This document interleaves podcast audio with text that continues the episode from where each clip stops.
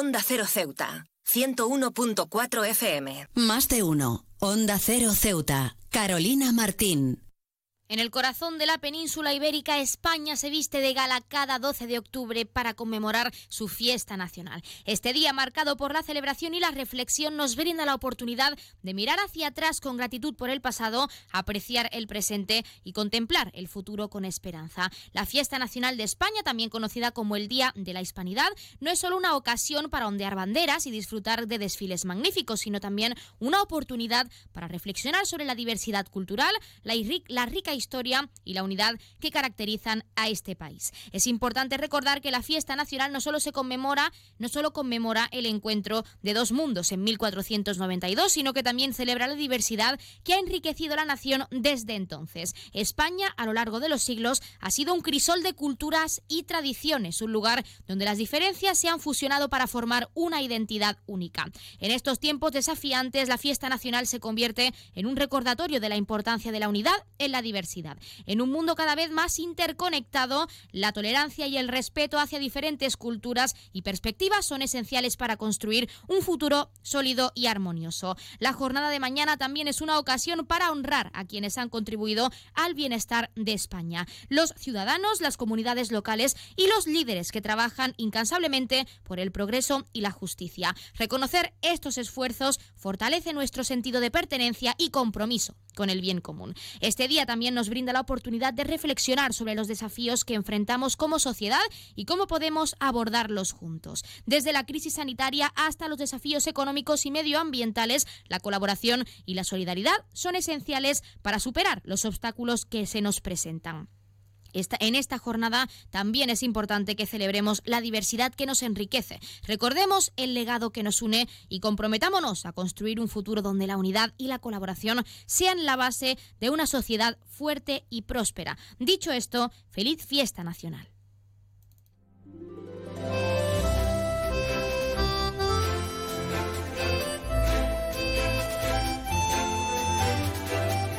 Buenas tardes. Arrancamos el programa de este miércoles 11 de octubre y lo hacemos hablando de la importancia de celebrar la diversidad en el Día de la Fiesta Nacional, que como ya saben se conmemora mañana día 12 de octubre. Nosotros arrancamos ya con una nueva edición de nuestro programa Más de Uno Ceuta. Vamos a desconectar como cada día por un rato con un programa que viene cargado de temas interesantes.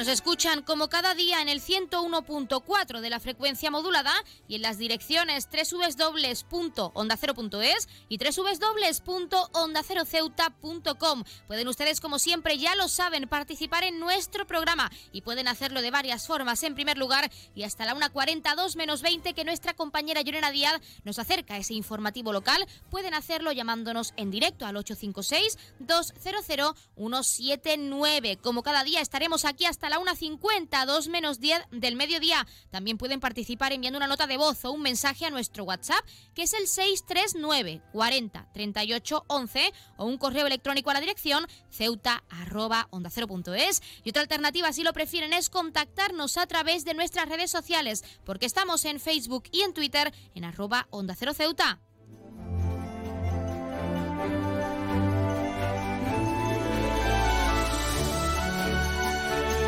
Pueden contarnos cómo van a celebrar este día, qué es lo que más les gusta del 12 de octubre o incluso, de forma constructiva, por supuesto, qué cambiarían de este día, de esta fiesta nacional. Ya saben que también pueden participar para, para felicitar a un ser querido que cumpla años, dedicarle una canción o incluso pedirnos su tema favorito para que suene durante unos minutos en nuestro espacio, porque como siempre les decimos, queremos escucharles con nuevas canciones, nuevos géneros musicales y lo más importante, experiencias, anécdotas, curiosidades, lo que quieran contarnos, estamos deseando formar parte de sorpresas, de vivencias y de que el resto de nuestros oyentes también lo sean. Así que aprovechen y llámenos.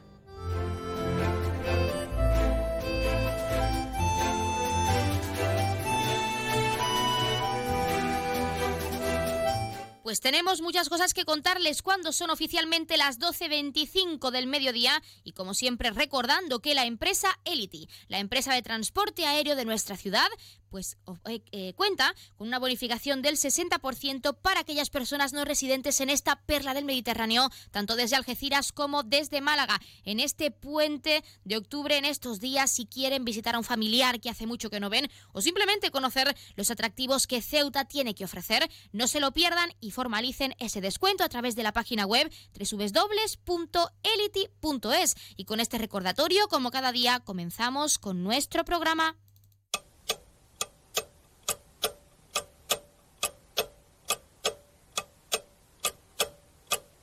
Arrancamos, como siempre, conociendo la última hora. La ciudad destinará 286.000 euros a la construcción de nuevos equipamientos en el parque de bomberos. Estas, estas actuaciones sentarán la base de la futura redistribución de espacios en dicha instalación.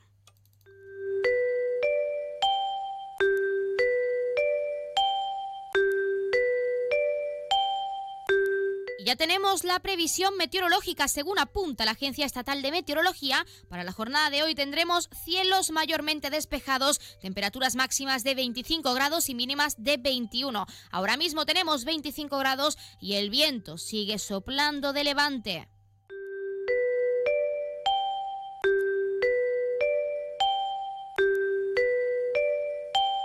Y pasamos a conocer la noticia curiosa del día. Los que saben conducir un coche saben la libertad que otorga el poder ir de un lado a otro con él. Así es el caso de Don Mitchell, un nonagenario que hizo su sueño realidad al volver a conducir un coche tras más de cuatro años sin tocar un volante, cuando había tenido que decir adiós a su carnet tras ingresar en una residencia en East Yorkshire, en Inglaterra.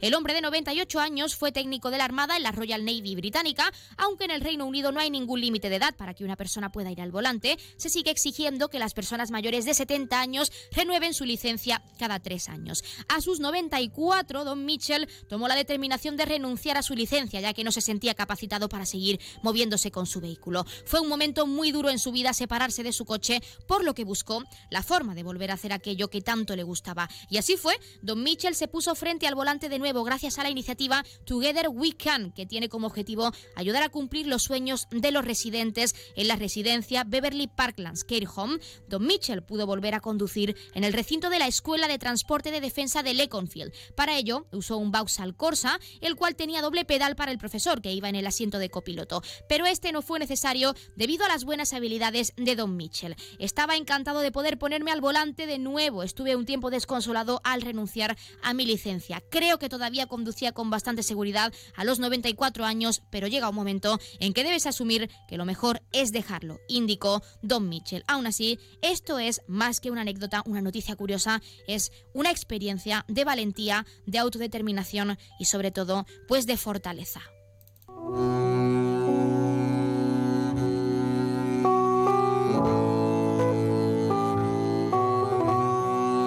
Pasamos a conocer la noticia curiosa del día. En, perdón, la agenda cultural. La noticia curiosa ya se la hemos contado. Agenda cultural. Y es que recordarles que el primer encuentro de música antigua se llevará a cabo los días 16 y 23 de octubre a las 8 y media de la tarde en la sala de orquesta del Conservatorio Profesional de Música, con entrada libre, como ya saben, hasta completar aforo. También recordarles que continúan a la venta las entradas para la obra de teatro El Mago, que la compañía César Martín pues lleva al teatro el próximo 21 de octubre a las 7 y media. Las entradas, ya saben, se pueden adquirir tanto de forma presencial en la taquilla como a través de la página web www.ceuta.es por un precio de entre 3 y 6 euros y con descuentos de uno, como siempre, para colectivos habituales.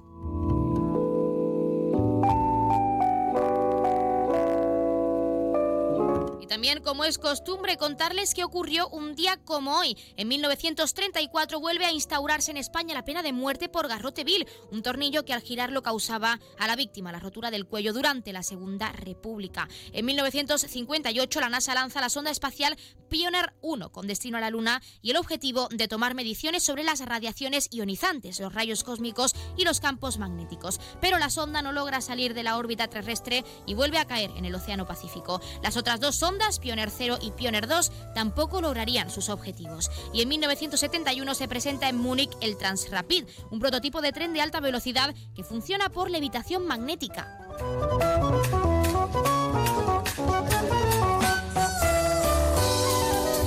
También, como siempre, contarles que le está ocurriendo esta semana y le ocurrirá pues de cara a ese puente, ya ese fin de semana, a uno de nuestros 12 signos del zodiaco. Hoy es el turno de Capricornio. Capri, qué rabia te da cuando les das la mano y te agarran el brazo entero. No entiendes cómo puede haber gente que le dé igual aprovecharse de los demás. Tu tiempo es demasiado valioso como para estar regalando favores a gente que apenas conoces. Esta semana no has tenido ni tienes que tener ningún miedo a decir que no a esta gente que, que tiene tanta cara. Se piensan que no tienes mejor cosa que hacer que ponerte a solucionar su vida. Se acabó. Capri, hay que plantarles cara antes de que sea demasiado tarde.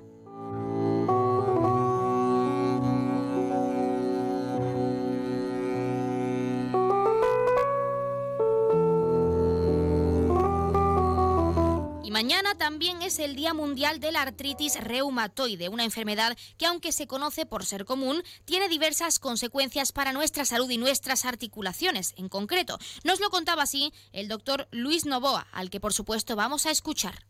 Nos referimos a ella para tratar de una inflamación de las articulaciones. Afecta a la membrana sinovial, que es la membrana que recubre el interior de las articulaciones, la que produce el líquido sinovial que las lubrica, y entonces eh, es un proceso inflamatorio de, las mismas. Luego ya hay, eh, cuando le ponemos apellido, como aquellas artritis reumatoides, eh, artritis psoriásicas, ya son enfermedades reumáticas habitualmente sistémicas que no solo afectan a las articulaciones sino que a otras partes del cuerpo eh, que suelen ser procesos autoinmunes y que muchas veces aunque ya los compañeros reumatólogos eh, en muchos casos eh, las ayudan a controlar con fármacos biológicos a veces que irremediablemente llevan a la destrucción de las articulaciones pues cuando son las 12 y 31, casi 32 minutos de este mediodía, como siempre vamos a entrar de lleno en todos nuestros contenidos y entrevistas. Hoy tienen mucho que conocer, como siempre, pero tienen novedades y es que hemos salido a la calle no solo para conocer la nueva campaña de la donación de sangre que comenzaba el día de ayer en nuestra ciudad autónoma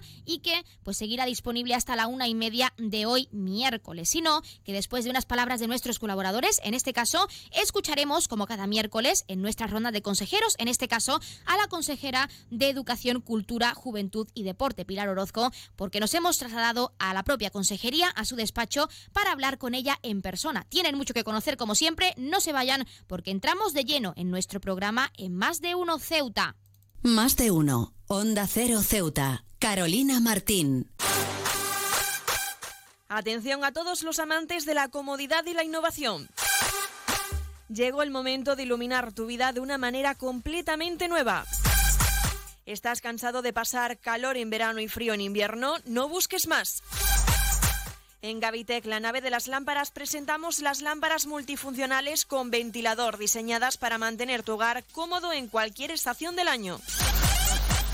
Estas lámparas son mucho más que un simple accesorio. Con su modo de verano e invierno podrás disfrutar de la brisa refrescante en los días calurosos y mantener el calor en los días fríos.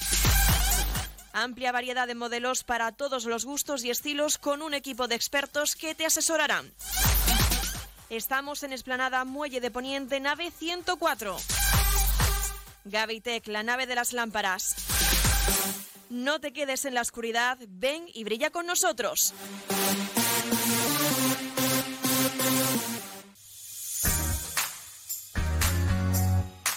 Aguas de Ceuta les recuerda a sus abonados que tienen a su disposición la oficina virtual donde podrán realizar múltiples gestiones, controlar sus facturas, consumos, realizar sugerencias o reclamaciones, modificar la domiciliación bancaria, activar o desactivar la recepción de sus facturas en formato papel. ACEMSA dispone además de una app en la cual podrán realizar avisos de averías, reclamaciones y disponer de acceso a diferentes links relacionados con nuestra empresa.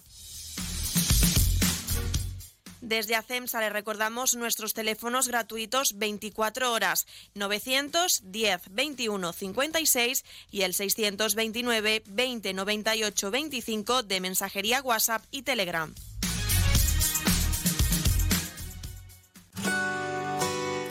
Si te gusta leer, en vacaciones es tu momento. Y en Librería Sol disponemos de todas las novedades tanto para ti como para tus hijos. Librería Sol.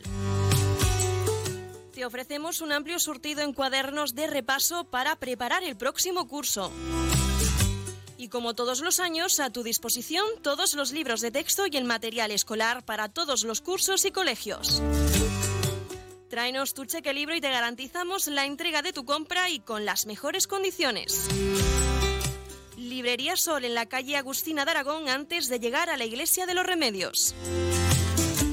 Librería Sol, desde siempre, contigo.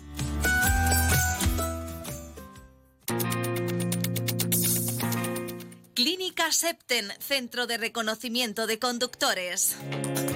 Promoción especial, reconocimiento médico para obtención por primera vez de permisos de conducción, antes 25 euros y ahora 15 euros. Foto incluida. Estamos por las mañanas y por las tardes. Horario de lunes a jueves de 14 a 21 horas y martes, miércoles y viernes de 8 a 15 horas. Teléfono 856 20 14 46. Marina Española 9. Clínica Septen, siempre tú. Cruza el estrecho disfrutando de la experiencia de viajar en helicóptero de la forma más rápida, cómoda y segura. Con Elity, una compañía española creada y pensada para ti. Ahora a un precio increíble. Los pasajeros no residentes que deseen volar a Ceuta tendrán la ventaja de contar con una importantísima bonificación del 60% sobre el precio total del billete de ida y vuelta, aplicable a todos los vuelos regulares de la compañía con salida desde Algeciras y Málaga. Para más información visita nuestra web elity.com es app o redes sociales. Elity, ahorra tiempo, gana vida. Onda Cero Ceuta, 101.4 FM.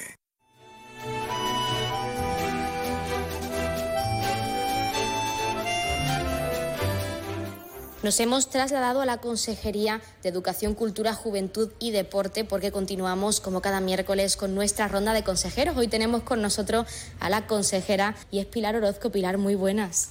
Hola, muy buenos días. Y bueno, y gracias por, por venir aquí a la consejería y estamos encantados de recibiros. Pues nosotros encantados de estar aquí y por supuesto, como ya sabes, queremos conocer en esta ronda de consejeros a la persona y sí que nos gustaría saber en primer lugar cómo surge la idea, Pilar, de formar parte de nuestro gobierno local. Bueno, pues la idea surge de una manera muy repentina, de una manera que, bueno, realmente yo no, no podía haber esperado pero bueno, se pone en contacto con, conmigo tanto el Partido Popular como el presidente Vivas para bueno presentarnos presentar el proyecto del Partido Popular y bueno pues eh, preguntarme si, si me gustaría formar parte de él a lo que bueno pues mm, uno se queda un poquito no eh, en shock eh, llamémoslo así porque no se lo espera pero bueno, me pareció muy interesante porque bueno, yo con el partido siempre he compartido valores y bueno, pues lo que el Partido Popular ha hecho en Ceuta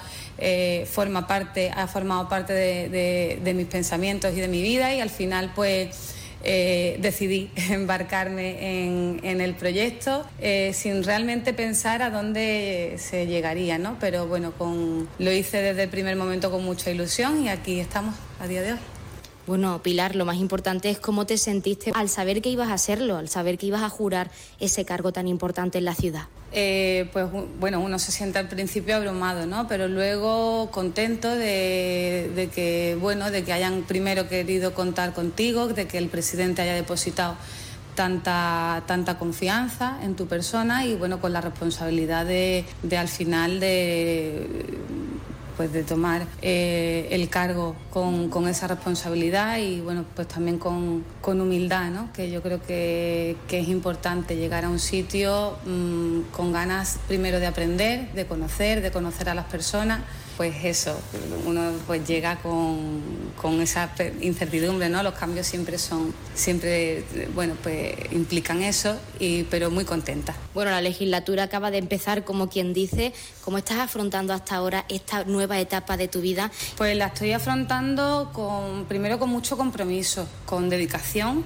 es un 24 horas y tiene, creo que debe de ser así. Bueno, pues la estoy afrontando pues eso, con dedicación, compromiso, entrega y, como he dicho antes, con humildad. ¿no? Una vez asentada en esta nueva consejería, sí que nos gustaría saber qué mejoras vas a plantear hacer dentro de esta consejería y en nuestra ciudad autónoma, pues para seguir fomentando la cultura, el deporte y la educación en Ceuta. Pues em, en cuanto a mejoras, bueno, mejoras siempre, siempre hacen falta, ¿no? Eh, al llevar realmente poquito tiempo en, el cargo, bueno, pues uno primero considero que lo que tiene que hacer es eh, sentar bases, aprender, eh, escuchar a todas las personas, todos los entes y evidentemente a la ciudadanía, cuáles son sus necesidades y a partir de ahí pues planificar. Para mí es muy importante, siempre lo ha sido, ¿no? En mis trabajos anteriores la planificación.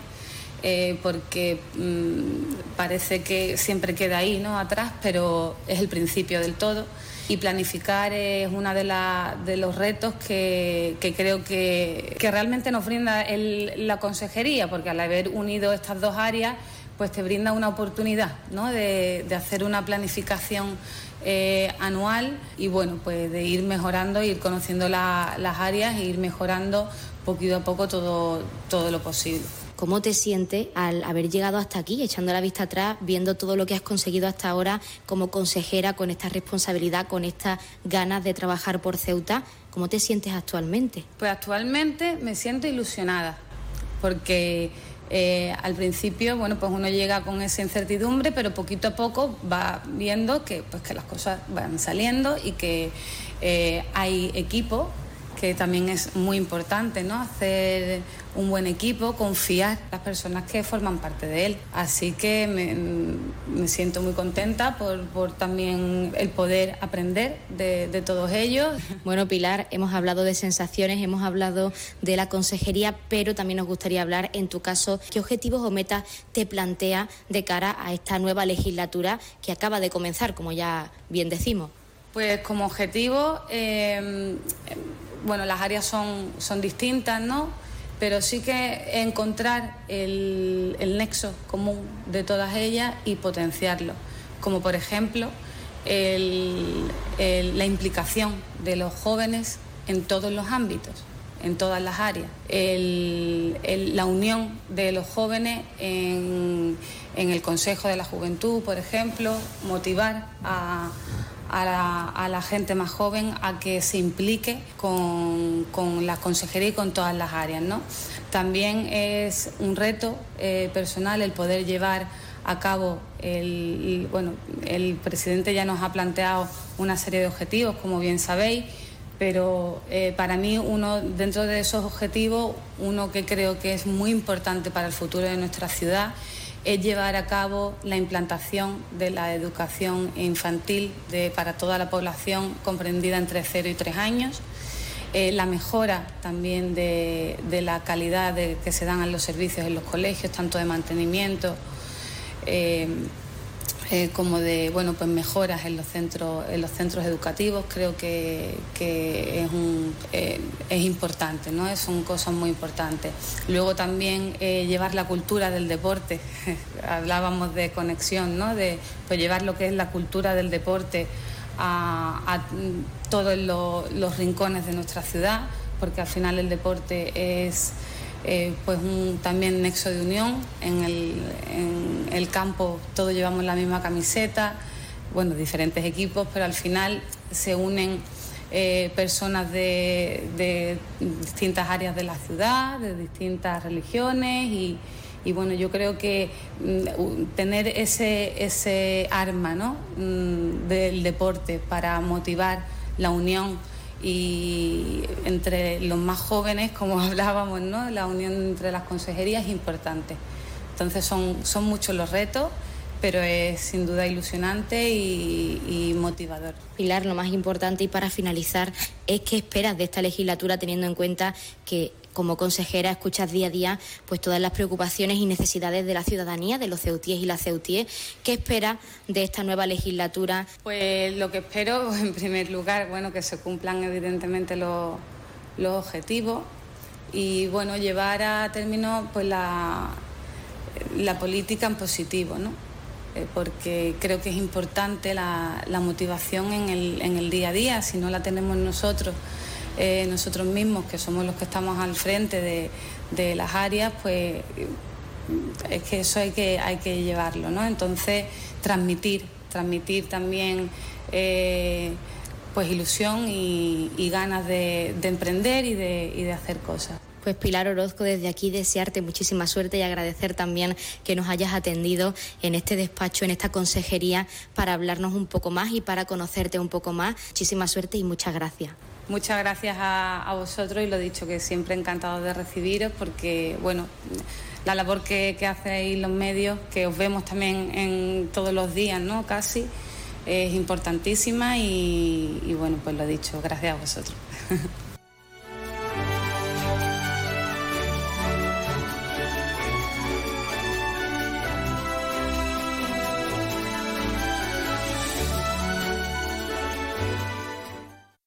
Más de uno. Onda Cero Ceuta. Carolina Martín. ¿Necesitas ahorrar en tu consumo eléctrico? ¿Quieres generar tu propia energía? ¿Cómo hacerlo? Contacta con nosotros. Ceuta Luz Solar te ofrece la solución. Somos una empresa comprometidos con la sostenibilidad y el medio ambiente. Buscamos dar soluciones energéticas renovables a empresas y particulares. Te instalamos tus placas fotovoltaicas Pásate a la energía verde, la energía más limpia y natural, 100% ecológica. Ceuta Luz Solar estudia tu instalación y desarrollamos un plan de viabilidad con estudio personalizado a tu medida, legalización de la instalación y tramitamos las ayudas. No lo pienses más, contacta con Ceuta Luz Solar y un técnico te visitará sin gasto alguno. Y si lo deseas, puedes visitarnos en nuestras instalaciones en Avenida Muelle Cañonero Dato número 24 junto a Endesa. Teléfonos 956 9706 44 y 660 570 387. ¿Vivir en Ceuta a precios increíbles? En Residencial Huerta Tellez, por supuesto. Viviendas con vistas impresionantes a la Bahía Sur. Calidad, seguridad y confianza. Dos, tres y cuatro dormitorios con garaje y trastero listas para entrega inmediata. Nunca antes en Ceuta se había puesto tan al alcance de todos la posibilidad de acceder a la compra de la casa que siempre habías querido. Ven a vernos, te lo vamos a poner muy fácil.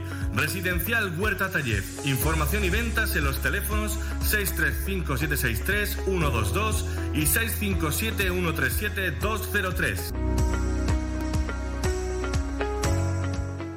Si eres docente, consigue ya tu entrada para asistir al encuentro Mentesami de la Fundación A3 Media. El próximo 21 de octubre hablaremos con expertos sobre cómo impulsar el pensamiento crítico entre tus alumnos en tiempos de inteligencia artificial. Conoceremos maneras innovadoras de transmitir valores y creatividad en el entorno digital. No te lo puedes perder. Porque además entregaremos los premios Mentesami. Inscríbete de forma gratuita en mentesami.org. Fundación A3 Media. Colaboran Platino Educa y Unía Universidad. ¡Inscríbete ya! Es el momento del cambio. Da el paso que no te atreviste a dar. En Universae damos un giro al concepto de formación profesional, abriendo nuevas puertas, ayudándote a construir tu nuevo camino. La era digital no se detiene. Desbloquea la experiencia Universae y aprende sin límites. Potencia tu talento. Alcanza el éxito. Universae, Instituto Superior de Formación Profesional.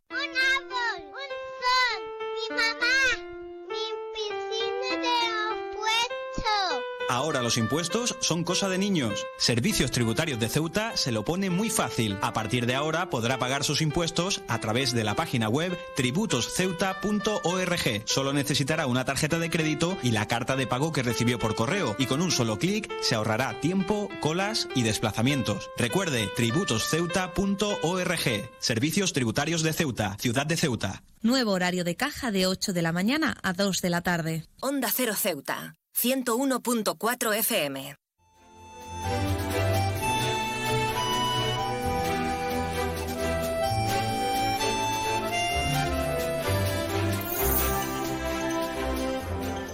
We Road plantea para los millennials unirse a viajes en grupo para conocer a nuevas personas y también de cara a esta temporada estival, entre otras cosas a millennials que no tengan una relación estable. Vamos a hablar de esta iniciativa y tenemos con nosotros a Daniel Martínez, director de marketing en España de We Road. Daniel, muy buenas tardes. Buenas tardes. ¿Qué tal? Lo primero es saber cómo nace esta idea, cómo nace el implantar o el que los, millennials puedan viajar en grupos de personas desconocidas pues de cara a esta temporada estival, al otoño? Mira, pues justo con en, la entrada que, nos has hecho has dado una de las pautas, ¿no? El tema de, las relaciones estables en la generación millennial, ¿no? Digamos que eh, a diferencia de generaciones anteriores, como pueden ser nuestros padres, nuestros abuelos, eh, digamos que el paradigma social era pues eh, casarte y tener niños con determinadas edades, ¿no? Eso también implicaba unas vacaciones de una forma pues más o menos coherente con la relación familiar. Sin embargo, la, generación millennial, eh, nosotros manejamos datos que en Europa más del 60% no tienen esa relación estable. Esto que implica que cuando quieres hacer planes de vacaciones, eh, muchas veces es muy difícil cuadrar con tus amigos. Eh, por un lado, los que tienen pareja, por otro lado, los que tienen niños, otros que por cuestiones de laborales es difícil cuadrar fechas, ¿no? Entonces, al final supone eh, que es muy difícil hacer esos planes tradicionales de vacaciones. Sin embargo, la generación millennial, yo creo que hemos dado un paso en el no tener problemas en enfrentar, digamos, un viaje en conceptos solo travelers. esto que supone que a lo mejor pues hacer viajes en conceptos solo traveler a nivel nacional es más fácil, pero cuando te encuentras con destinos más exóticos, como pueda ser, yo que sé, países latinoamericanos, Colombia o en Asia, destinos como Nepal o Japón, muchas veces nos da cierto reparo, ¿no? Entonces, WeRoad nace como solución a, este perfil, que es un perfil mm, mm, con un porcentaje súper interesante eh, a nivel europeo, y construimos viajes en grupos para conectar personas que quieran viajar solas o pequeños grupos de amigos dentro de un grupo más grande digamos que nos gusta decir que conectamos personas, culturas e historias, porque al final no dejamos de utilizar la, parte del viaje como vehicular de la experiencia, de conocer destinos nuevos, pero sobre todo lo que hacemos es unir, eh, unir personas. Eh, gente que se junta para un viaje de 10, 12 noches y que después de tanto tiempo juntos, pues eh, digamos que parten 15 desconocidos y vuelven como 15 amigos, ¿no? Eh, un poco la, experiencia es eh, viajes en concepto de aventura, eh, donde a lo mejor se pierde un poquito esa comodidad que buscaban nuestros padres y, nuestros abuelos, ¿no?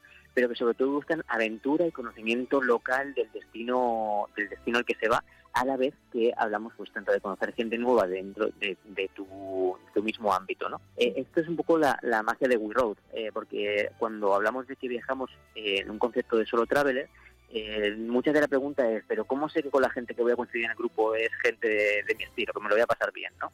Y es que eso es lo que trabajamos eh, de una forma muy profunda, porque eh, los destinos que tenemos los inventamos primero por edad. Viajamos en grupos de 25 a 35 años más o menos y de 35 a 49 años más o menos. Así sabes que generacionalmente viajas con gente más o menos de, de edad. Y luego también por modo de viaje. Cuando tú entras en un destino de, en la web de wirod.es, eh, vas a ver como gráficos que te indican qué que, aventurero es el viaje, o si es más cultural, o si es más de playa y relax. Entonces sabes que por un lado viajas con gente de tu edad y por otro lado viajas con gente de tu rollo. Entonces es como una especie de prematch que ya te garantiza que ese grupo eh, tiene muchas posibilidades de funcionar bien y de hecho es una de las cosas que más valoran nuestros viajeros, ¿no?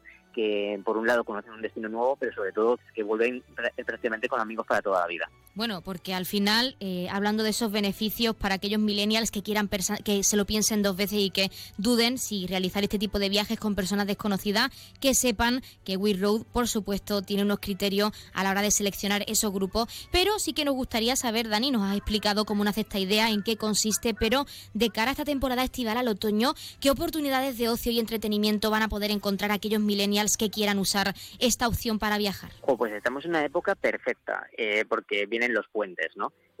venimos de las vacaciones de verano donde hemos cogido un poquito de aire y ahora de repente la vuelta, como digo yo, la vuelta al cole nos cuesta, ¿no? Entonces eh, podemos aprovechar, digamos, dos tipos de viajes, eh, incluso tres. Por un lado, los viajes express. Eh, tenemos viajes de corta duración, de cuatro noches, que son propicios, por ejemplo, para, para la época de puentes, el puente de, de, de octubre, de, de noviembre, de diciembre, eh, que pueden ser destinos eh, más o menos exóticos, pero de, corta distancia. Por ejemplo, Jordania. Jordania es un destino que funciona todo el año, eh, tiene una mezcla perfecta entre cultura y, aventura y es uno de los top sellers que tenemos con, mucha diferencia. Hay destinos, por ejemplo, más cercanos como pudiesen ser Nápoles, hacemos un, un express en la costa almacitana, eh, tenemos Marruecos, que también tiene una experiencia gastronómica, cultural, y que, por ejemplo, a pesar del terremoto de estas semanas atrás, el, turismo se ha recuperado muy bien y nosotros seguimos viajando con total normalidad. Eh, y luego tenemos em, un destino que no puede faltar, entre octubre y marzo es época de auroras boreales, y tenemos un montón de itinerarios saliendo a Laponia sueca, a Islandia, eh, el hecho de poder ver una vez en tu vida la aurora boreal es algo que todos deberíamos tener como una, una cosa a hacer porque es, es, espectacular, ¿no? Y además siempre hay una época del año que es esta, que es más propicia para poder hacer la caza de aurora y nosotros tenemos turnos eh, que específicamente se llaman así, ¿no? Eh, Islandia en la caza de aurora boreal o Laponia en la caza de aurora boreal que además mezclas, pues yo que sé, aventuras como por ejemplo motos de nieve, eh, tenemos algunos itinerarios que son expedition, en los que en vez de ir a, hostel, por ejemplo, pues vas en tienda de campaña y te puedes montar itinerario de una forma súper aventurera. Y por supuesto tenemos el, el Wilson de verano, ¿no? Donde decimos que las campañas de que el verano no se acaba nunca, con destinos como Cuba o destinos que se adaptan muy bien a temporada de invierno y verano, como puede ser Tailandia. Entonces la oferta ahora mismo para, para otoño e invierno es, es muy grande y la verdad que es una oportunidad maravillosa para, para poder viajar. Para finalizar e incidiendo en lo más importante que es para aquellos millennials sin pareja, cómo pueden formar parte, cómo pueden contactar con vosotros para pues participar, para viajar a uno de estos destinos pues en esta temporada estival, en otoño o incluso de cara al invierno. Claro, pues eh, tenemos dos canales principales, la página web, wirod.es, Ahí pueden ver toda la oferta de viajes y además tienen un, un chatbot donde podemos hablar con el, todo el equipo de ventas para poderles eh, guiar sobre la, idea que tengan en la cabeza y aconsejarles destinos.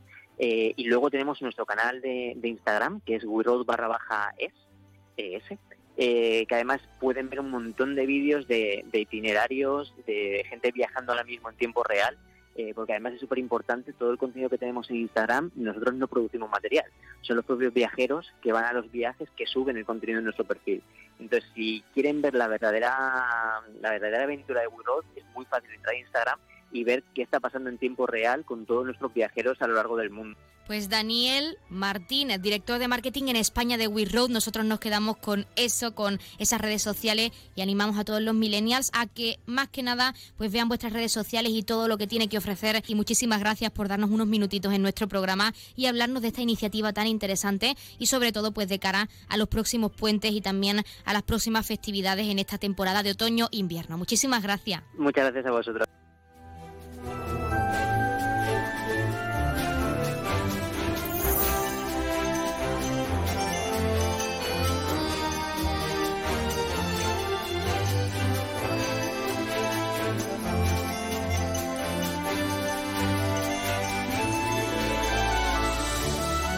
Pues nosotros, como siempre, nos estamos acercando a la una del mediodía. Son las 12 y 57, casi 58 minutos de este mediodía. Y como siempre, ya saben que a esta hora, la una en punto, les dejamos en primer lugar con nuestros compañeros de Madrid, que les acercarán tanto las noticias de última hora a nivel nacional de lo que ocurre en nuestro país, como las noticias de interés a nivel internacional de lo que ocurre en el mundo. Y con el objetivo de que siempre nos mantengamos informados, de que siempre conozcamos la actualidad y lo que ocurre más cerca de nosotros. Y hablando de, los, de eso, de lo que ocurre más cerca de nosotros, también como cada día les dejaremos con nuestros compañeros de Andalucía que les acercarán, como es costumbre, toda esa información a nivel regional. Nosotros, como siempre, regresamos a partir de la 1 y 10, una 12 minutos y lo haremos también, como siempre, en primer lugar, de la mano de nuestra compañera Llorena Díaz, que nos deja esa hora, como es costumbre, ese pequeño avance informativo, esos titulares destacados de cara a ese informativo local al completo que se está cocinando y que regresa, como ya saben, en directo a partir de la 1.40, 2 menos 20 del mediodía. Pero hasta esa hora ya saben que pueden seguir participando en nuestro programa y pueden hacerlo llamándonos al 856-200-179 para pedirnos cualquier tema musical, para contarnos cualquier anécdota, cualquier curiosidad e incluso qué recetas, también cómo van a pasar la festividad, este puente y este 12 de octubre. Pueden contarnos lo que deseen porque estamos deseando escucharles. Si lo prefieren también y no han podido estar con nosotros, tienen disponible nuestro WhatsApp, que es el 639 40 38 11 o nuestro correo electrónico ceuta arroba onda Y también si lo prefieren pueden seguirnos y contactarnos en redes sociales porque saben que estamos en Facebook y en Twitter en arroba onda cero ceuta.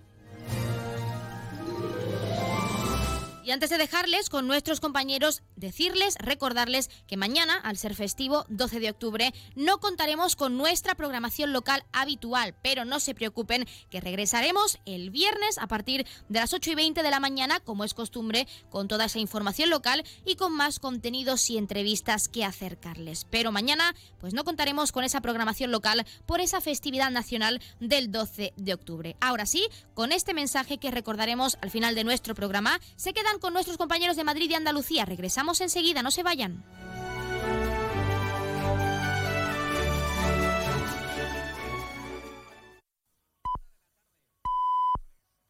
Tarde mediodía en Canarias.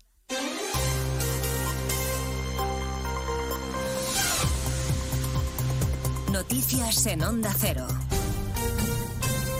Buenas tardes, les avanzamos a esta hora algunos de los asuntos de los que vamos a hablar con detalle a partir de las dos. Como siempre, Noticias Mediodía, pendientes un día más de lo que está pasando en Israel y en Gaza. El ejército israelí sigue concentrando a miles de sus soldados y reservistas junto a la franja, prosigue bombardeando Gaza y repele el lanzamiento de misiles antitanque desde el sur del Líbano. Buscamos la última hora desde Jerusalén con la corresponsal de Onda Cero, Hanna Beris. Hoy hay que mirar atentos a dos frentes de tensión. Por un lado, continúa la guerra ambos lados de la frontera entre Israel y la Franja de Gaza, con cohetes al sur y una intensificación de los ataques aéreos israelíes a Hamas. Los palestinos advierten que dentro de muy poco habrá, según sus términos, una crisis humanitaria al terminarse el combustible. Por otro, el aumento de la violencia en la frontera norte. La organización terrorista pro-iraní Hezbollah que de hecho es la que controla en la práctica Líbano, disparó un misil antitanque hacia una base israelí aledaña a la frontera y la artillería israelí está respondiendo con fuerza hacia el punto del que salió el fuego. Han sonado las alarmas, por un lado, en una base de la Finul en el sur del Líbano y por otro en localidades de la Galilea israelí. Se ha guardado esta mañana un minuto de silencio en el Parlamento Europeo. Su presidenta Roberta Metsola acaba de condenar enérgicamente los ataques terroristas de Hamas que no tienen, a su rayado, ninguna justificación. Los habitantes de Gaza se quedarán sin luz, como apuntaba Hanna Beris en unas horas, por el bloqueo total al que Israel somete a la franja en respuesta a los ataques de Hamas que han dejado un rastro de horror en varios kibbutz cercanos a la frontera, donde los soldados israelíes han descrito una masacre. Testimonios sobrecogedores como el de Dalia Fishman esta mañana en más de uno no saben nada de cinco miembros de su familia. Solo su sobrino ha sobrevivido, que ella sepa, al ataque de Hamas. Mi sobrino está a salvo, es un chico de 18 años, está solo, trauma que vivió 28, 30 horas en un refugio sin luz, sin teléfono, sin agua, esperando estar en silencio para que no entren los terroristas a sacarlo del refugio. Eso es lo que él vivió. Y sabiendo que la familia se los llevaron o los asesinaron, porque él escuchó los gritos de mis sobrinas. Eso fue lo único, la última llamada que escuchó.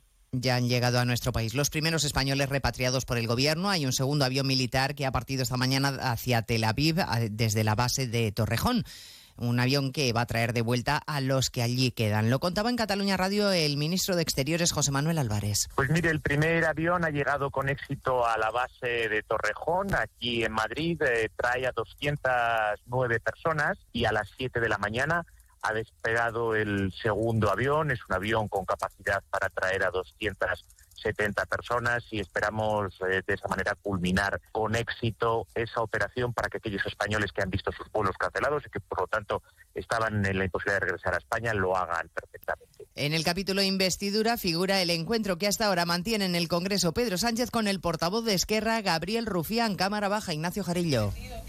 Encuentro personal con todo, la foto incluida de Sánchez con Rufián, a la que llegan con mucho adelantado ya, porque Sánchez ha hablado por teléfono con el líder de Esquerra, Oriol Junqueras, para avanzar en el apoyo de su investidura.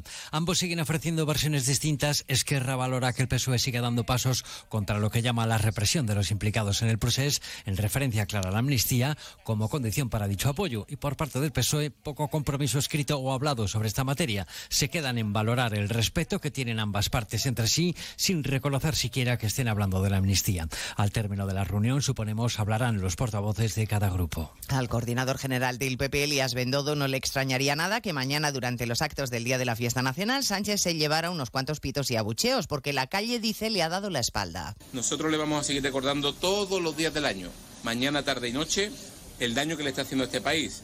Mirad, mañana es el 12 de octubre aquí en política y los que estamos en, en estas responsabilidades, es muy importante que sepamos encajar las palmas y los pitos. Pero Sánchez, por su soberbia extrema, solo admite las palmas a los palmeros. Se lo contaremos a las 2 de la tarde y estaremos además en Vigo, una ciudad hoy de luto después del dramático incendio en un edificio con ocupas en el que han muerto una madre y tres de sus hijos. El padre y otra de las hijas pudieron escapar aunque están graves en el hospital. Un incendio que podría, haber ser que podría ser provocado. El delegado del gobierno en Galicia, Pedro Blanco, no quiere aventurar hipótesis ni dar detalles de la investigación, aunque sí ha confirmado que los propietarios habían denunciado. Parece que aproximadamente hace un mes la propiedad puso un conocimiento del juzgado que efectivamente estaba ocupado. Por tanto, parece que efectivamente sí lo era. Pero también estamos pendientes de sus informes y de que dentro de la investigación seamos capaces de conocer esa denuncia que al parecer puso la familia o la propiedad en los juzgados de Vigo. Una tragedia de la que hablaremos en 55 minutos cuando resumamos la actualidad de este miércoles 11 de octubre. Elena Gijón, a las 2, Noticias Mediodía.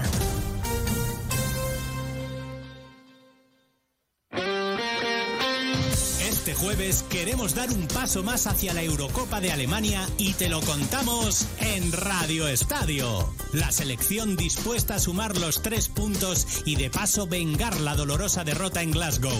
Desde el Estadio de la Cartuja de Sevilla, partido contra el líder del grupo, España-Escocia. Este jueves desde las ocho y media de la tarde, la selección juega en Radio Estadio con Edu García. Te mereces esta radio. Onda Cero tu radio.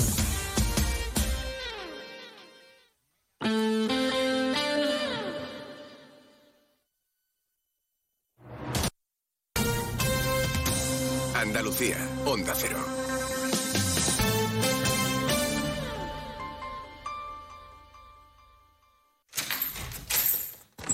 Salón.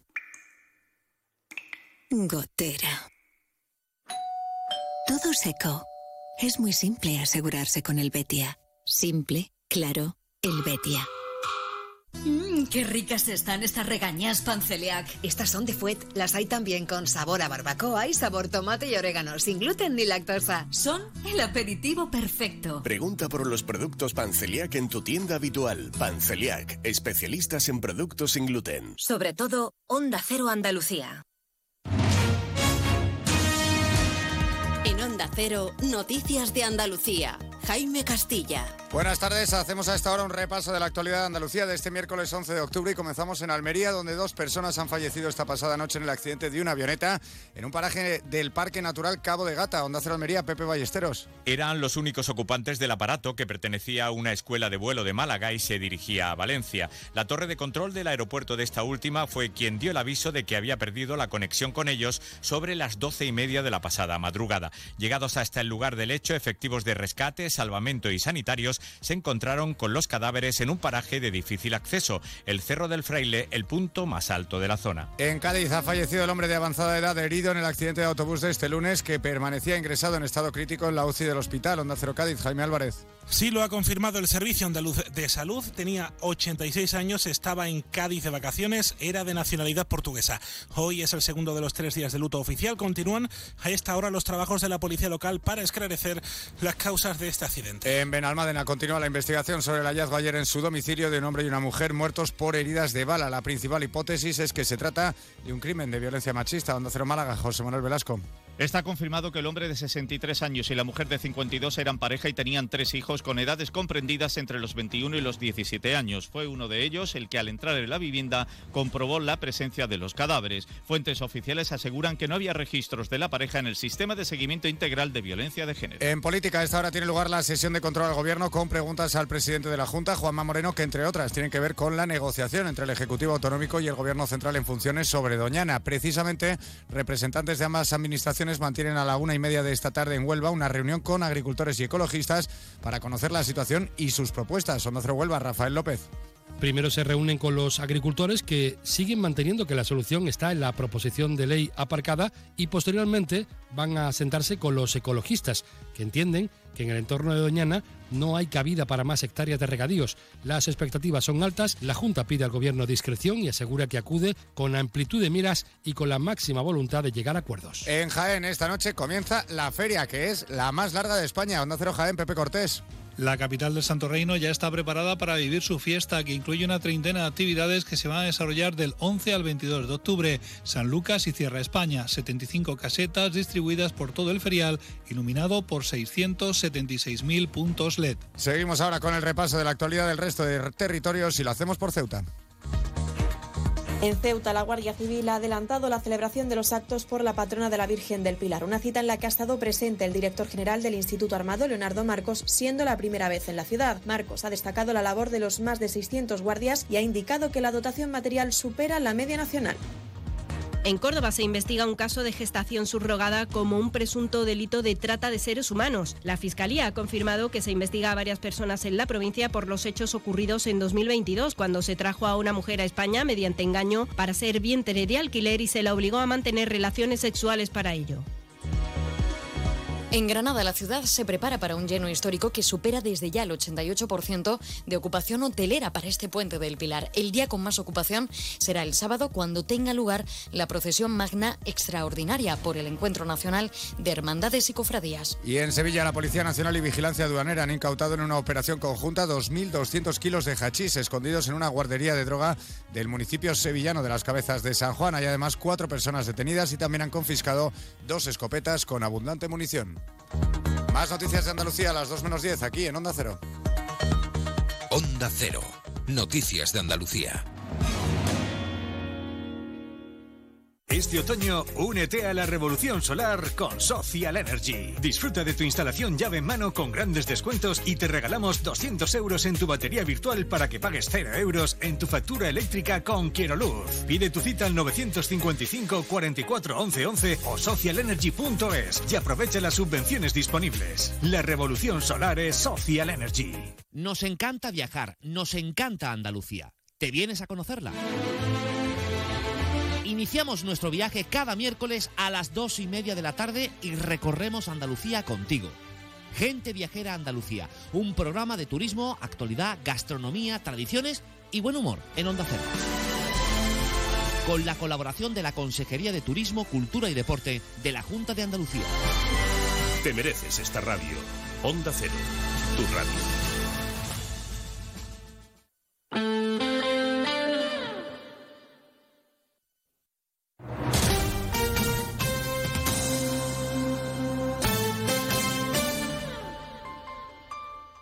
Onda Cero Ceuta, 101.4 FM. Más de uno. Onda Cero Ceuta. Carolina Martín.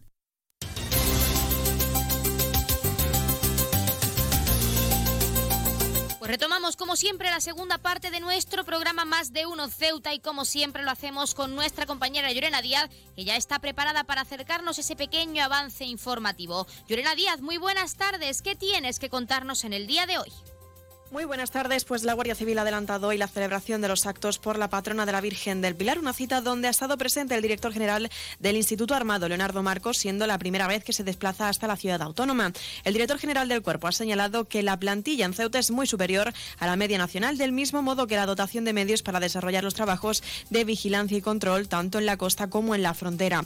En el ámbito internacional, el director general ha querido subrayar la importancia de la amplia trayectoria de colaboración que se mantiene con los países vecinos y de forma singular la relación con la Gendarmería Real Marroquí. Leonardo Marcos ha reafirmado la intención de mantener y reforzar estos lazos de amistad y trabajo en conjunto con Marruecos. El coronel jefe de la comandancia, Gabriel Domínguez, también ha realzado la labor de los más de 600 guardias civiles destinados en la costa, en el perímetro fronterizo o en la aduana del Tarajal y lo que ello supone en cuanto al tráfico de drogas e inmigración ilegal. Y es que, según ha indicado, los servicios y operativos que asume la comandancia supone más del 80% de la labor preventiva.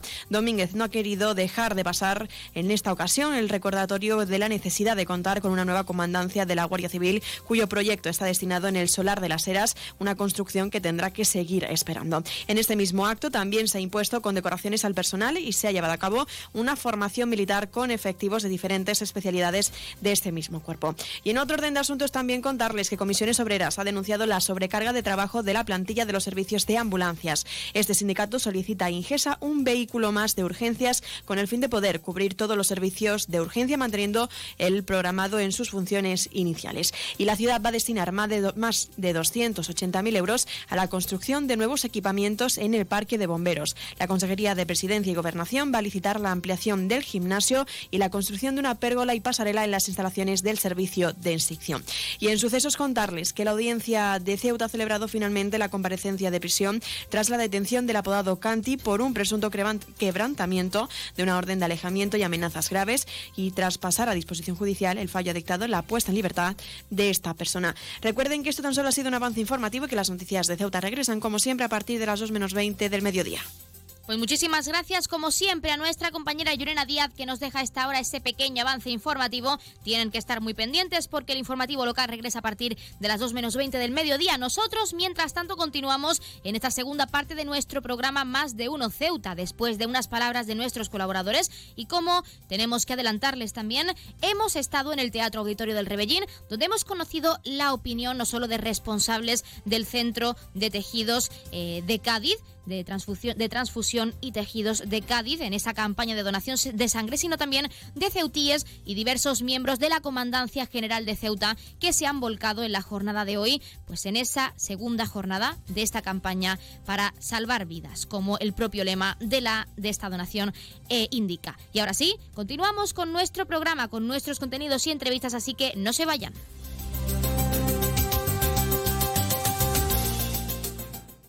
Más de uno. Onda Cero Ceuta. Carolina Martín. Nuevo concesionario Citroën con un nuevo equipo, un nuevo espíritu y una nueva experiencia. Ahora tu nuevo concesionario oficial Citroën en Ceuta, en Borras y Ballesteros. Preparado para ofrecerte el mejor servicio y la mejor atención en todo momento. Nuevo concesionario oficial y servicio técnico Citroën en Ceuta, en Borras y Ballesteros, Avenida España, número 26. Si eres docente, consigue ya tu entrada para asistir al encuentro Mentesami de la Fundación A3 Media. El próximo 21 de octubre hablaremos con expertos sobre cómo impulsar el pensamiento crítico entre tus alumnos en tiempos de inteligencia artificial. Conoceremos maneras innovadoras de transmitir valores y creatividad en el entorno digital. No te lo puedes perder. Porque además entregaremos los premios Mentesami. Inscríbete de forma gratuita en mentesami.org. Fundación A3 Media. Colaboran Platino Educa y Unie Universidad. ¡Inscríbete ya! La tienda de Mois ahora es Almacenes Mois. Seguimos siendo los mismos, pero ahora queremos atenderte más y mejor. Te lo mereces. Nos hemos trasladado a la calle Real 33, edificio Ainara, junto a Farmacia Nieto, antiguo taller de marquetería. Almacenes Mois, ahora más artículos, más novedades y como siempre con los mejores precios. Y no te pierdas nuestras ofertas y liquidaciones. Almacenes Mois, por y para ti. Onda Cero Ceuta, 101.4 FM.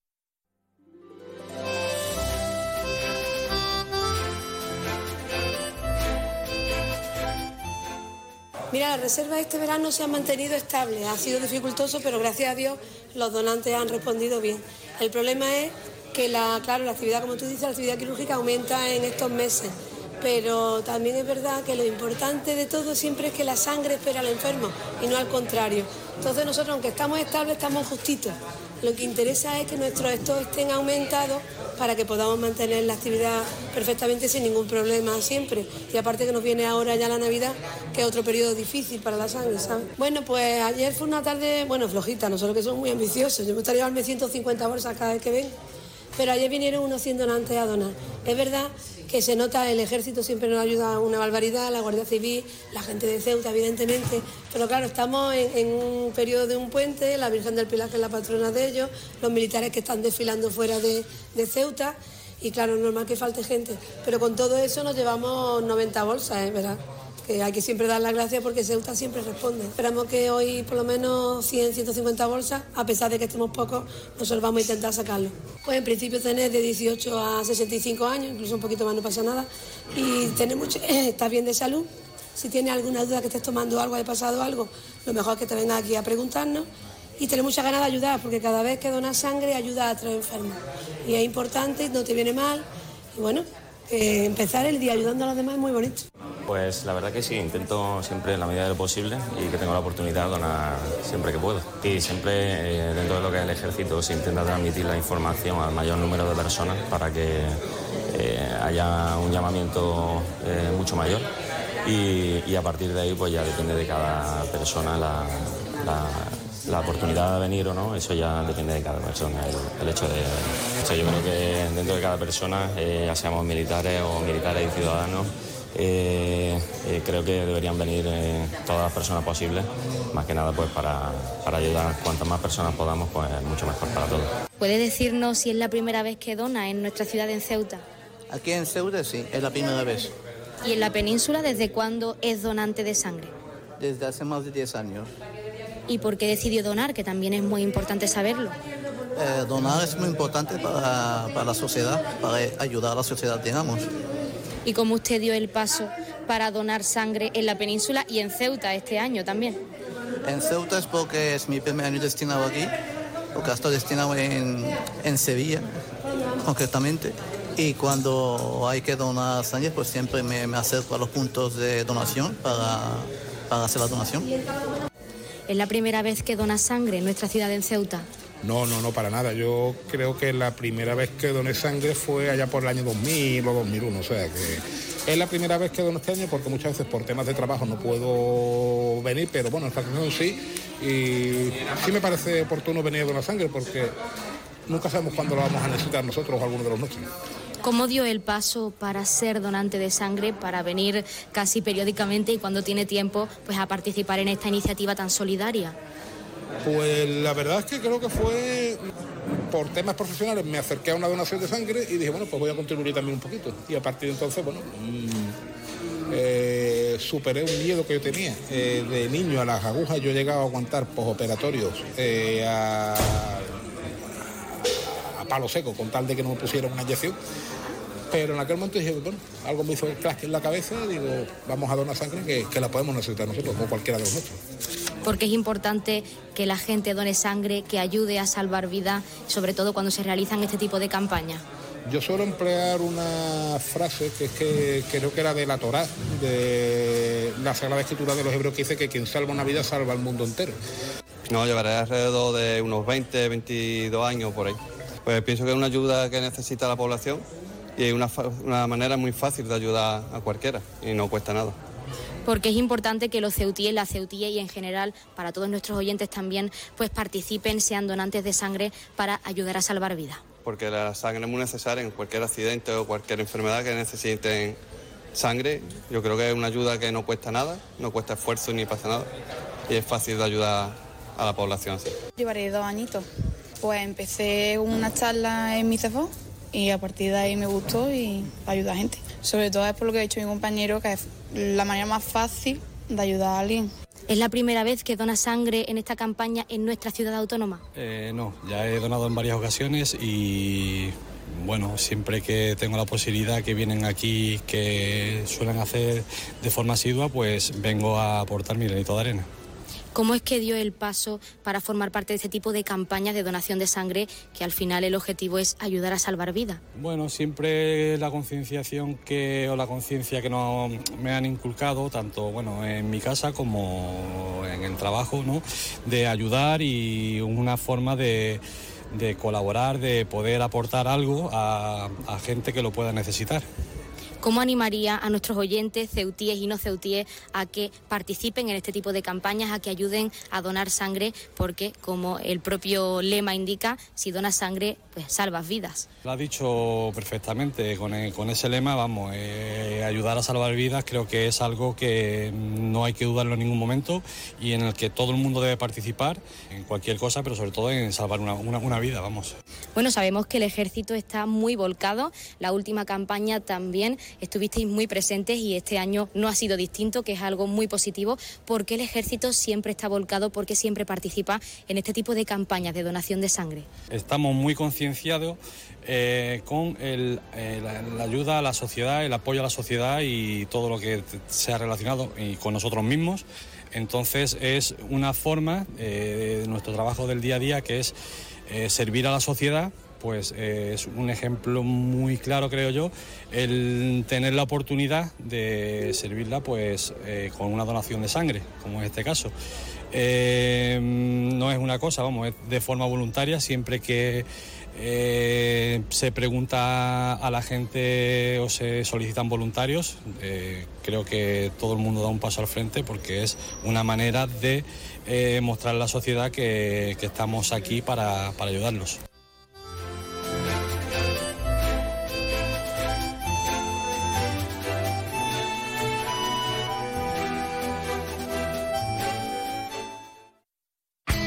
En CESIF, la Central Sindical Independiente y de Funcionarios, todo lo que hacemos es gracias a ti. Porque con tu confianza y apoyo, tú lo haces posible. CESIF es otra clase de sindicato. Independiente y profesional, transparente y cercano. Sindicato más representativo en las administraciones públicas de España y en muchas empresas privadas. Sea cual sea tu profesión, en la función pública o en la empresa privada, CESIF es tu sindicato. Afíliate a CESIF. Defiende tu trabajo. Pues como siempre han escuchado al sindicato CESIF, a uno de nuestros colaboradores, y ya como siempre tenemos al otro lado de la línea esa Asamblea Territorial de Cruz Roja con ese sorteo en directo, como cada día en nuestro programa, así que no perdamos más tiempo y vamos a conocer esa gran noticia en directo, como siempre. Asamblea Territorial de Cruz Roja, muy buenas tardes. Buenas tardes. A continuación les ofrecemos el sorteo correspondiente al día de hoy, 11 de octubre.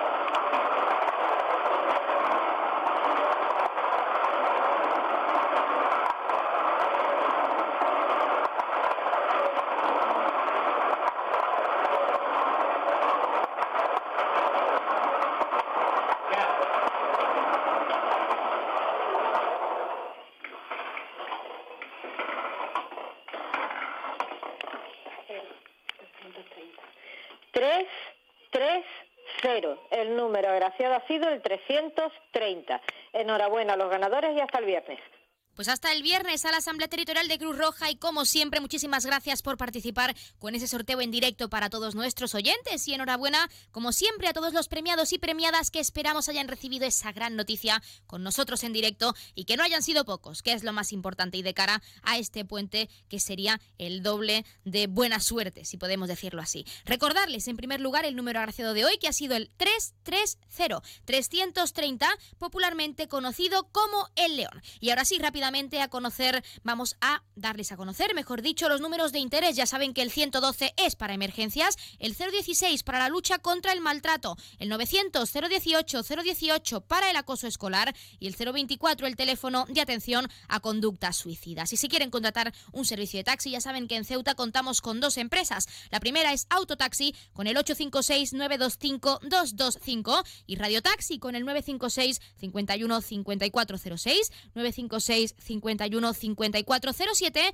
y el 956 51 5408. Rápidamente también darles a conocer las farmacias de guardia disponibles para hoy, miércoles 11 de octubre. Horario diurno tendremos la farmacia Nieto en la calle Real número 39 y la farmacia Lobato en la avenida Ejército Español número 10. Y en horario nocturno, como siempre, tendremos esa farmacia de confianza, la farmacia Puya, situada, ya saben, en la calle Teniente Coronel Gautier número 10 en la barriada de San José. Y por adelantarles y facilitarles esas farmacias de guardia para mañana jueves, fiesta nacional, En horario nocturno seguimos teniendo la farmacia Puya y en horario diurno tendremos este jueves, mañana, esa fiesta nacional, la farmacia Hispania en la calle Alcalde Fructuoso Miaja número 4 y la farmacia Parra López en la avenida España número 44 en la barriada Junta Obras del Puerto. Y ahora sí, les hemos acercado los números de interés, las farmacias de guardia y les dejamos con algo de música como es costumbre para regresar enseguida con la recta final de nuestro programa. Aún nos queda mucho que contarles, así que no se nos vayan muy lejos. You know that sometimes I think about us now and then, but I never wanna fall again. Ah. Yo no te quisiera olvidar, pero contigo es todo nada. Yeah, yeah. You're deep in water, you're drowning us. You question my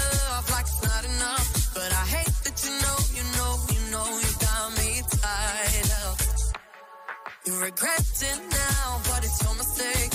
What makes you think that my mind will change? And you hate that you know, you know, you know, you know you messed up. One day you'll love me again. One day you'll love me for sure.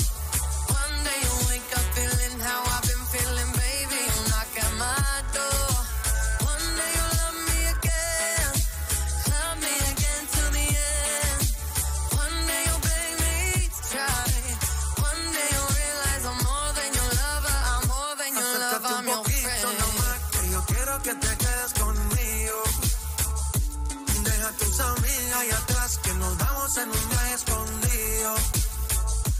Nos vamos pa' Turks and Caicos, y allí calmamos la Más de uno. Onda Cero Ceuta. Carolina Martín. Onda Cero Ceuta, 101.4 FM.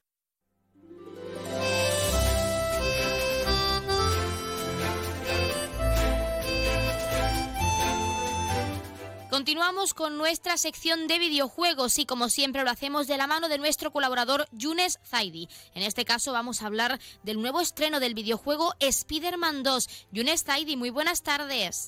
Hola, buenas tardes. ¿Qué tal? En primer lugar, este juego sería, o será, mejor dicho, la secuela de Spider-Man y el Spider-Man de Miles Morales. Pero, ¿qué tiene de especial Spider-Man 2? Spider-Man 2 lo que tiene de especial es que combina a los Spider-Man, tanto de Peter Parker como el de Miles Morales. Eh, y lo que nos cuenta la historia es que en Nueva York está soltando una amenaza y resulta de que ha aparecido Venom, el esperado Venom por fin vuelve a videojuegos, pero esta vez no vuelve solo. Eh, digamos que vuelve con Kraven el cazador, que lo recordaremos de los cómics de Spider-Man. Y lo que tiene de especial este videojuego es que podemos jugar, como he dicho, con los dos Spider-Man y cada uno con sus habilidades propias.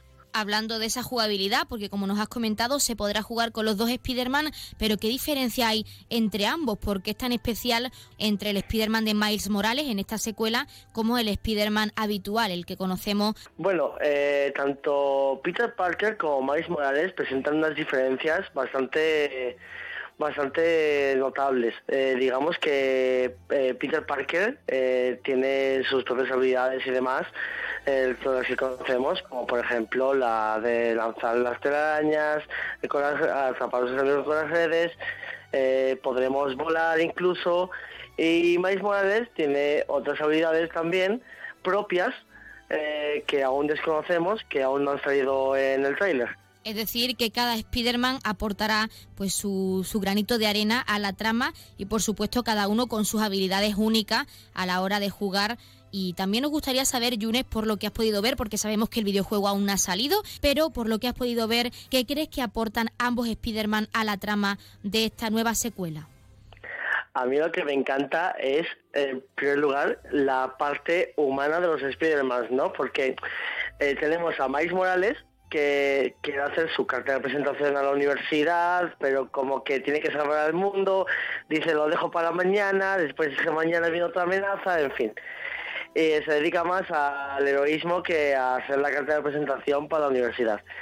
Y la parte humana de Peter Parker es que eh, eh, tiene que pagar las facturas de tía May, eh, tiene que pagar la casa, tiene que hacer un montón de cosas, tiene que salvar al mundo, tiene un montón de cosas. Eso es lo que me encanta. Otra cosa que me encanta, que tengo que destacar, es el mapa. El mapeado es increíble, o sea, es todo Nueva York. Podemos explorar tanto Brooklyn como Queens. Es una pasada de mapa. Es decir, Yunes, que podrán unirse ambas tramas, tanto la historia de Miles Morales con su subtrama personal, como la historia de Peter Parker, uniendo esos dos videojuegos en uno solo. Pero sí que nos gustaría saber también, por lo que has podido comprobar, qué novedades has visto en comparación a cada juego individual, pues de cada uno de los personajes que van a formar parte pues de esta secuela de Spider-Man 2. Pues novedades, eh, viéndolo así, no he visto ninguna mejora como tal. Sí que es cierto que mejora muy bien el rendimiento, mejora mucho la calidad del videojuego en comparación a los anteriores y sobre todo podemos eh, desbloquear nuevos trajes para los Spider-Man. Eh, como por ejemplo, eh, Peter Parker podrá optar a- al traje del simbionte que le aporta como más fuerza, le aporta eh, más durabilidad en los combates y eh, Miles Morales tiene eh, habilidades propias que Peter Parker no puede conseguir en su propia partida. Como jugador, y no todo es positivo, siempre hay que preguntar si desde tu punto de vista, por lo que has podido observar hasta ahora y de cara a ese nuevo lanzamiento, ¿crees que hay algún, algún punto negativo en esta secuela o crees que, por otro lado, el juego es bastante positivo y por lo que se ha podido ver será un total éxito? A ver, el juego es positivo, como dices, pero la parte negativa es que sigue siendo un sandbox. Para el que no lo sepa, un sandbox es caja de arena en inglés y resulta de que el juego básicamente es la historia principal, las historias secundarias, eh, tareas así terciarias que hay por ahí y luego ya una vez que te acabas el juego, que has echado sus horas y demás, eh, llegas a un punto en el que dices, bueno, ¿y ahora qué? Eh, a mí lo que me faltaría es misiones semanales que añadan como eventos de, oye, hay que hacer esto, ¿sabes? Eh, para desbloquear un traje que han, que han sacado. O hacer esto para conseguir una habilidad. Me, me falta eso en el juego. Yo, eh, yo lo veo como un sandbox como tal, pero sí que es cierto que el juego no le quito el hecho de que sea muy, muy bueno y que va a ser una buena entrega para este octubre. Para finalizar, Yunes, y sí lo más importante para todos aquellos jugadores, ¿a qué fecha podrán adquirir este videojuego? ¿Sobre qué fecha saldrá? Y lo más importante también, ¿para qué plataformas estará disponible? Bueno, pues Spider-Man 2 lo tendremos disponible para el día 20 de octubre, eh, desarrollado por Insomnia Games y producido por Sony, y lo tendremos para PlayStation 5 únicamente. Sí que es cierto que se rumoreó de que iba a salir en PC, de que, lo- de que va a haber una fecha de lanzamiento, pero dijeron que no, que no se va a sacar para PC de momento, está en el aire la idea, eh, pero solo tenemos exclusivamente para PlayStation 5, únicamente. Pues nosotros desde aquí estaremos muy pendientes de ese lanzamiento. Y como siempre, Yunes Zaidi, nuestro colaborador habitual, muchísimas gracias por participar en nuestra sección de videojuegos y en nuestro programa para hablarnos de este lanzamiento, próximo lanzamiento tan interesante. Muchas gracias a ti por la invitación y a los fans de Marvel deciros de que si os mola Spider-Man, porque sé que a todo el mundo os encanta Spider-Man, no dudéis en comprarlo porque el juego merece la pena. Va a ser la mejor entrega de octubre y posiblemente el mejor juego del año.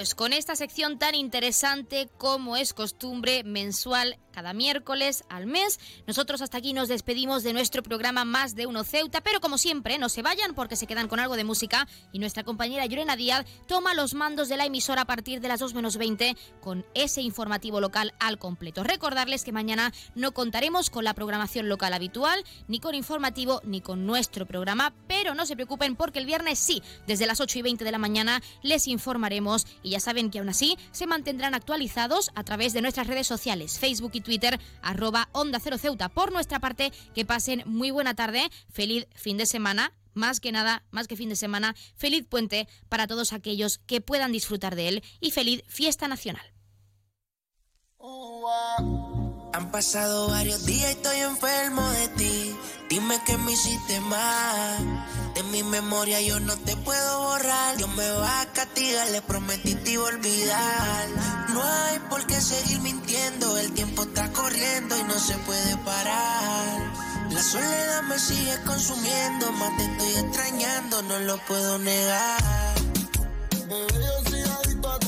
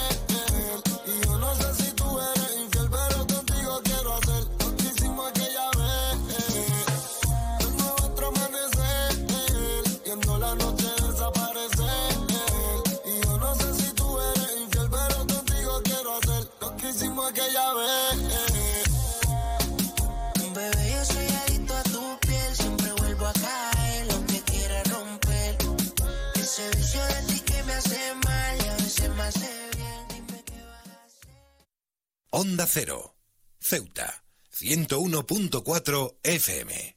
Noticias. Onda Cero Ceuta. Llurena Díaz. Muy buenas tardes, son las 2 menos 20 de este miércoles 11 de octubre. Llega la hora de noticias de nuestra ciudad, es la hora de noticias en Onda Cero.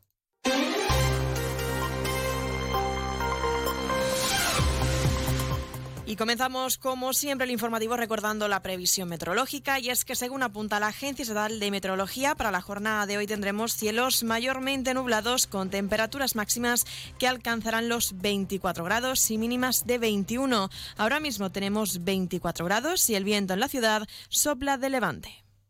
Servicios informativos en Onda Cero Ceuta. Pues entramos de lleno en nuestros contenidos. En esta jornada la Guardia Civil ha adelantado la celebración de los actos por la patrona de la Virgen del Pilar. Una cita donde ha estado presente el director general del Instituto Armado, Leonardo Marcos, siendo la primera vez que se desplaza a la ciudad autónoma. El director general del cuerpo ha señalado que la plantilla en Ceuta es superior a la media nacional, del mismo modo que la dotación de medios para desarrollar los trabajos de vigilancia y control en la frontera. Debo señalar con satisfacción que la presencia de la Guardia Civil en Ceuta tiene una alta tasa de cobertura, concretamente el 94%, es decir, muy por encima de la tasa de cobertura nacional.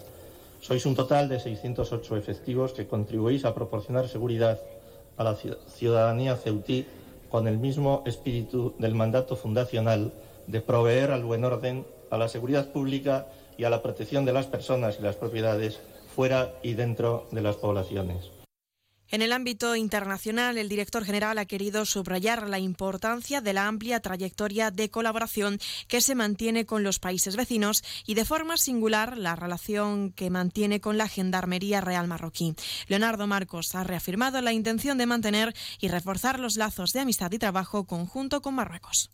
La intensificación de los mecanismos de colaboración con nuestros socios de la Unión Europea y en especial con Europol y con la Agencia Europea de la Guardia de Fronteras y Costas, Frontex. Al referirme a este ámbito internacional, quiero también subrayar la enorme importancia de la amplia trayectoria de colaboración que mantenemos con los países vecinos y, de forma singular, nuestra magnífica relación con la Gendarmería Real Mar marroquí, la Policía marroquí y también su Armada. Quiero reafirmar nuestra intención de seguir manteniendo y, reforz y reforzando esos lazos de amistad y de trabajo conjunto con ellos. El coronel jefe de la comandancia Gabriel Domínguez también ha realzado la labor de los más de 600 guardias civiles destinados en la costa, el perímetro fronterizo o la aduana del Tarajal y lo que ello supone en cuanto al tráfico de drogas e inmigración ilegal. Según ha indicado, los servicios y operativos que asume la comandancia supone más del 80% en labor preventiva. Esta comandancia, sin tener competencia de seguridad ciudadana, es muy distinta al resto de las ubicadas en territorio peninsular. Si en estas la labor preventiva es la parte más importante de los servicios a realizar. En Ceuta los servicios operativos o proactivos son casi del 80%.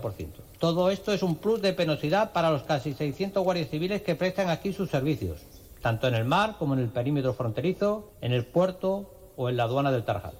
Otra reivindicación ha sido el papel de la mujer dentro del cuerpo de la Benemérita, compuesto por un 30%, así como las acciones informativas para la incorporación de jóvenes a optar al cuerpo de la Guardia Civil. Es una realidad que la Guardia Civil es una de las instituciones en la que la mujer está menos representada. Es constante la labor de la Dirección General y de esta comandancia en revertir esta situación. Para ello, se han dado charlas de captación de talentos en los colegios de esta ciudad, siempre con presencia de personal femenino. También dentro de las actividades de la patrona, el pasado día 6, casi 500 escolares han asistido a la exhibición de medios de la Guardia Civil en el Muelle de España, con una excelente acogida por todos. Domínguez no ha querido dejar pasar la ocasión para recordar la necesidad de contar con la nueva comandancia de la Guardia Civil, cuyo proyecto está destinado en el Solar de las Heras, una construcción que tendrá que seguir esperando. Por el contrario, nos queda algo pendiente, algo que vemos a simple vista, la necesidad de la construcción de la nueva comandancia, algo que llevamos esperando 25 años y que deseamos que pronto sea una realidad. En este acto se ha impuesto condecoraciones al personal y se ha llevado a cabo una formación militar con efectivos de diferentes especialidades del cuerpo. Y seguimos con más asuntos. El Movimiento por la Dignidad de la Ciudadanía ha pedido una subvención del 75% al transporte para los no residentes a la ciudad en cuanto al billete de ida y vuelta tanto para avión o barco como incentivo al turismo. Una solución para la formación, según explica el diputado Mohamed Mohamed, que pasa por situar a la ciudad en el lugar que se merece y sacar todo el potencial de esta. Según ha explicado el diputado, Melilla ha aprobado un decreto regulador de bonificación de paquetes turísticos con destinos a esa ciudad que consiste en la aplicación de este mismo descuento. Instamos al Ejecutivo local a trabajar en medidas como la señalada, que efectivamente ayuden a mejorar la afluencia de visitantes a nuestra ciudad, como ha hecho la ciudad autónoma de Melilla, considerando que se trata de una medida positiva dadas las circunstancias de extrapeninsularidad de ambas ciudades y los precios tan altos que tienen que soportar los visitantes a la hora de adquirir los billetes de barco o helicóptero para venir a conocer nuestra ciudad. Onda Cero Ceuta, 101.4 FM. Más noticias en Onda Cero. Comisiones Obreras denuncia la sobrecarga de trabajo de la plantilla de los servicios de ambulancias. Este sindicato solicita al Ingesa un vehículo más de urgencia con el fin de poder cubrir todos los servicios manteniendo el programa, el programa en sus funciones iniciales y reducir el exceso de carga de trabajo que también sufren los trabajadores del 061 que son llamados a realizar servicios que no deberían estar determinados como urgencia o emergencias. En otro orden de asuntos, contarles que la ciudad va a destinar más de 280 mil euros a la construcción de nuevos equipamientos en el Parque de Bomberos. La Consejería de Presidencia y Gobernación licita la ampliación del gimnasio y la construcción de una pérgola y pasarela en las instalaciones del servicio de insección. Estas actuaciones sentarán las bases de la futura redistribución de los espacios en el parque. Y la audiencia de Ceuta ha celebrado la comparecencia de prisión tras la detención del apodado Canti por presunto quebrantamiento de una orden de alejamiento y amenazas graves. Tras pasar a disposición judicial El fallo ha dictado la puesta en libertad de esta persona. Y un apunte más, el conservatorio, al conservatorio abordará un recital de flauta y guitarras románticas el próximo lunes 16 de octubre a las 9 y media de la tarde. Rafael Ruiz Berriz y Antonio Duro serán los encargados de deleitar y encandilar a los ceutíes, trasladándoles a otra época.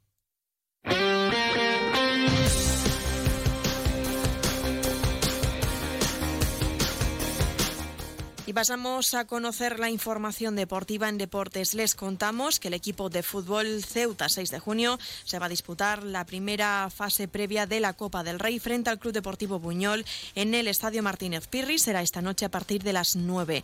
En caso de vencer, el equipo Caballa en la categoría regional preferente podrá enfrentarse a un equipo de primera división. Y este domingo la agrupación deportiva Ceuta se medirá ante el Castellón, líder del grupo 2 de la primera ref, a partir de las 12 del mediodía en el estadio Alfonso Murube. Y es por ello que la afición caballá hace un llamamiento para este partido. Los hinchas recibirán al equipo a partir de las 10 y cuarto en las puertas del Murube.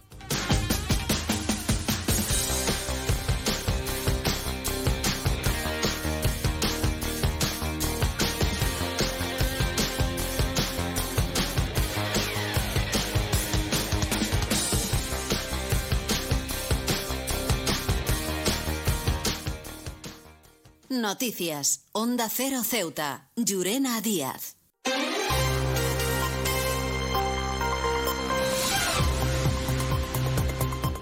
Y poco a poco nos estamos acercando a las 2 menos 10 al final de nuestro informativo. Se quedan ahora por unos minutos con nuestros compañeros de Andalucía que les acercarán toda la información a nivel regional. Y como siempre, unos minutos más tarde, a partir de las 2, nuestros compañeros de Madrid les ofrecerán toda la actualidad tanto a nivel nacional como internacional. Volvemos ya el viernes, como siempre, a partir de las 8 y 20 de la mañana para contarles todo lo que suceda en nuestra ciudad durante estos días. Y también les recuerdo que pueden seguir todas las noticias de Ceuta a través de nuestra nuestras redes sociales, porque estamos en Facebook y en Twitter, en arroba onda cero ceuta. Antes de marchar, me aprovecho también para recordarles la previsión meteorológica que nos acompañará en la jornada de hoy. Tendremos cielos mayormente nublados, máximas de 24 y mínimas de 21. Continúa soplando el viento de levante en nuestra ciudad. Ahora sí, me despido, que pasen un buen festivo y nos escuchamos a partir del viernes. Que tengan una buena tarde y hasta el viernes.